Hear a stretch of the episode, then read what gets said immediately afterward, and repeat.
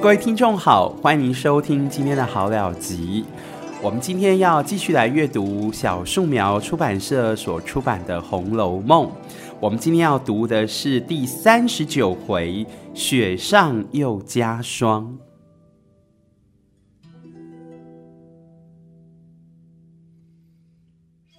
那么这一回呢，提到众人呢去守灵之后，整个府里呢就显得空荡荡的。而这个时候呢，就有小偷啊、跑进大观园里头来。这小偷呢，看到惜春的房里头啊亮着灯，他们就踹门而入。而这时候，看管园子的仆人包勇就拿着木棒赶过去，一棒子呢就把一个小偷打走。然后其他的呃仆人呢也陆续赶到，这些小偷们呢才陆陆续续的翻墙逃跑。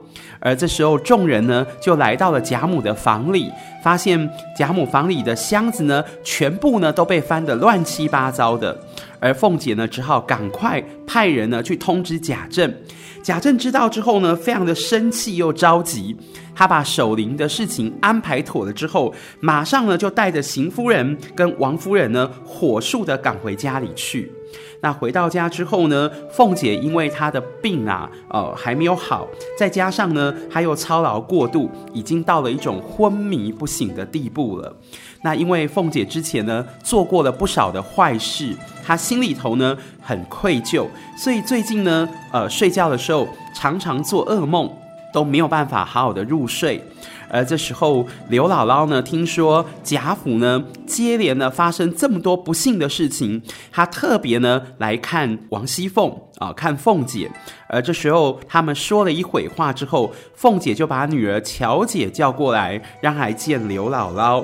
而这时候呢，贾琏也进来了。贾琏进来做什么呢？他进来是吩咐平儿赶快拿出一些钱来偿还贾母丧事的费用。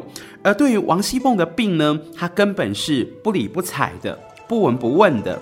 而刘姥姥呢，看到过去王熙凤呢这样的一呼百诺，而现在呢却是如此的消瘦啊，她心里头非常的不舍，她就跟王熙凤说呢：“我们村子里头呢有一间庙非常的灵验啊，我回去之后呢，一定马上呢去替你啊到庙里头去祈福消灾啊啊，请你安心好好的养病吧。”可惜呢，刘姥姥去祈福是没有用的，因为当天的晚上啊，凤姐就过世了。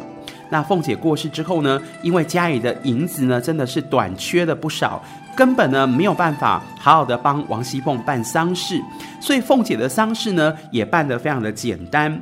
而平儿呢，看到贾琏为了银子的事情呢，忙得焦头烂额的，他就把自己的私房钱拿出来给贾琏应急，让贾琏呢，呃，对平儿非常的感动。那以上呢，就是第三十九回的重点啊。那接下来呢，我们要来谈的是第三十九回可以讨论的地方。那么首先呢，第一点呢，要提到为什么贾政呢，他们一群人去为贾母守灵的时候，家里头却会有小偷跑进来呢？那这小偷到底是从哪边而来的？那原来是这样子的哦，就是呃，王夫人的陪房啊、呃，王夫人的陪嫁啊、呃，叫周瑞家的，他有一个干儿子叫何三。啊，这何三呢跟鲍二两个人呢，因为喝酒打架啊，曾经被贾珍打了一顿，他们怀恨在心，于是呢就趁着呃府里头呢为贾母守灵的时候，府里头空空荡荡的时候呢，他们就赶紧呢翻墙来啊，想要趁火打劫。啊、我们从这边呢，真的可以看到墙倒众人推啊，人情的冷暖呐、啊。那么在唐代的时候呢，有一部小说叫《杜子春》啊，是李复言所写的。这个杜子春呢，他就是一个呃，也可以说是这样的一个写照哦。这杜子春呢，他是一个纨绔子弟，他有钱的时候呢，这朋友呢就在他身边环绕着。啊，这一生又一生的杜老爷啊，等到呢他的钱呢被朋友掏光了，花完了，落魄了，露宿街头了，这朋友呢对他是避之唯恐不及。那有时候更可怕的是呢，呃，非但呢不拉他一把，还踹他一脚呢。啊、所以这真的是墙倒众人推哦，这是贾府现在的一个状况。那第二点呢，就是提到关于王熙凤啊，她因为过去呢曾经做了很多的坏事，现在呢心存愧疚，所以夜里头呢都睡不好，常做噩梦。她到底梦见了谁呢？她梦见了一个叫尤二姐的女人啊。这尤二姐呢，她是贾琏的小老婆。那因为呢，王熙凤是一个非常会吃醋的女人啊，所以当她知道贾琏呢在花枝巷里头啊。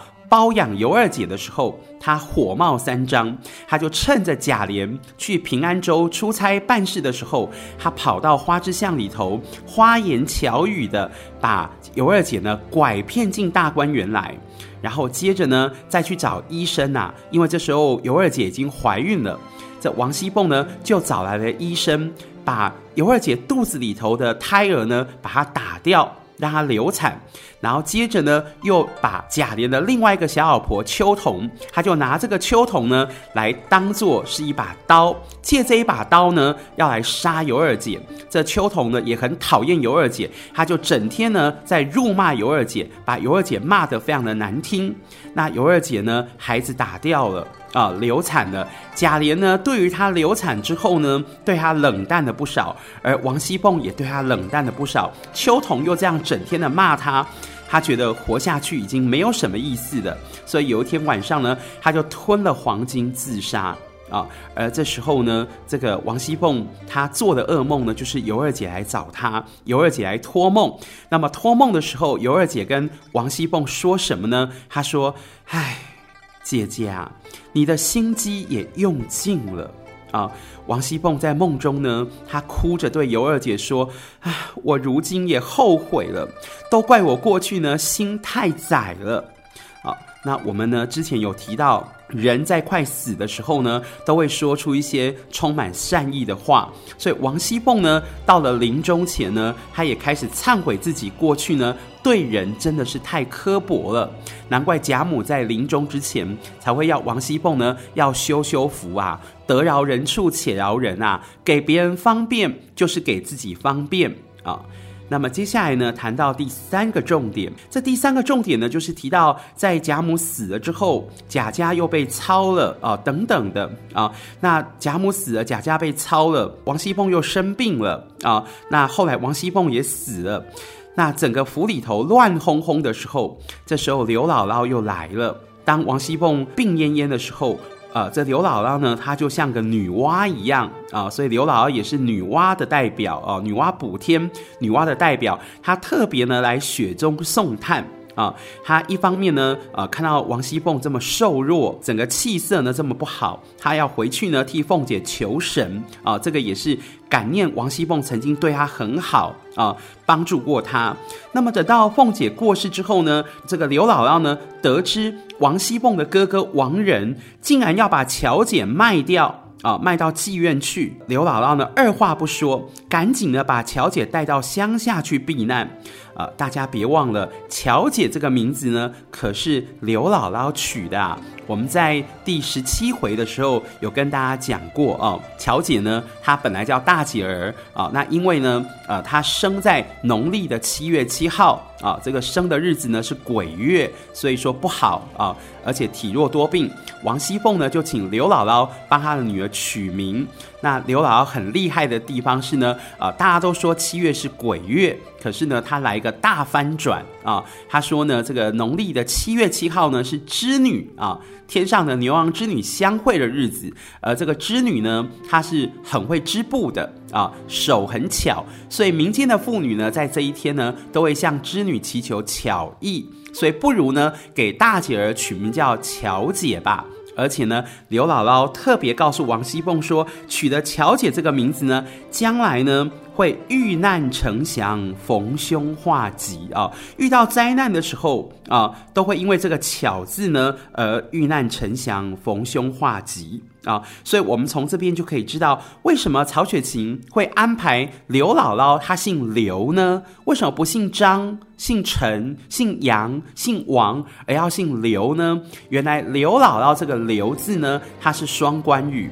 哪一个双关语呢？啊，它是跟留下来的“留”是一样的音的啊，所以指的是“留”这个字。也就是说呢，留下一个姥姥，留下这个姥姥要做什么呢？就是要来收拾一切的残局呀！啊，因为贾母死了，对于一切她也都无能为力的啊，所以刘姥姥就是一个女娲，留下她要来收拾残局。那么第四点呢，就提到现在呢，呃，这个贾府的状况啊，已经今非昔比了。当年呢，王熙凤呢，啊、呃，对刘姥姥是非常高傲的啊、甚至拿过刘姥姥取笑。而现在呢，我们却看到反过头来呢，刘姥姥是帮助了王熙凤啊，啊、是最后呢是反倒是王熙凤来求刘姥姥啊，她、在临终之前呢，最放心不下的就是她的女儿乔姐，所以我们从这边可以看到啊，人啊一生啊没有走到最后呢，到底是谁输谁赢，没有到最后是不可知的啊、所以我们有一句话说呢，人前留一线啊。日后好相见啊！这个人跟人之间，如果真的是呃感情啊关系不能维系的时候，千万呢也不要口出恶言啊，因为人真的没有走到最后，到底最后谁求谁，那都是。未可知呢，都是未知数呢。那曹雪芹对于王熙凤的一生呢，他是充满了感叹，也充满了怜惜啊。其可怜的人呢，他会有他的可恶的地方；那么可恶的人呢，他当然也有他可怜的地方。所以曹雪芹就特别呢，为王熙凤呢写了一支曲子，这支曲子呢叫《聪明泪》啊。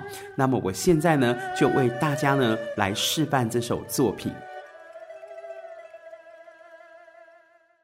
机关算尽太聪明，反算了卿卿性命。生前心已碎，死后心空灵。家夫人命中有个，呃，家亡人三个奔腾。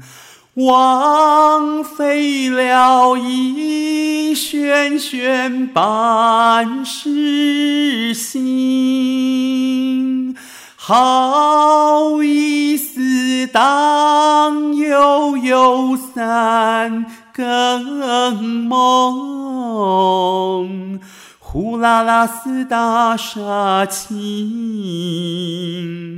昏惨惨似灯将尽呀，一场欢喜忽悲辛。叹人世终难定，终难定。那么最后呢，我们要来提到的是第五个重点啊。第五个重点呢是关于平儿啊，这王熙凤的丫鬟平儿，她可真的是个好人呐、她当年呢是王熙凤的陪嫁啊，她跟着王熙凤的身边呢，可以说是半凤姐呢，就像跟老虎在一起一样。这王熙凤的性格呢是非常多变的，很会吃醋。啊、心狠手辣。那平儿的个性呢是非常仁厚的，非常善良的。所以她跟王熙凤两个人呢，可以说是判若两人呐。啊，那你看到后来尤二姐过世之后的丧事的银子，还有王熙凤过世的时候丧事的银子，这个呃平儿呢都勉力的把自己的私房钱拿出来帮助别人啊。她、呃、也可以说呢，就像一场及时雨一样，常常帮助别人呢解除困境。所以，呃，最后呢，这高二呢给的平儿的结局是不错的哦。他最后呢被贾琏给扶正了。那么，以上呢是第三十九回。希望您喜欢今天的节目，我们下一次空中再会。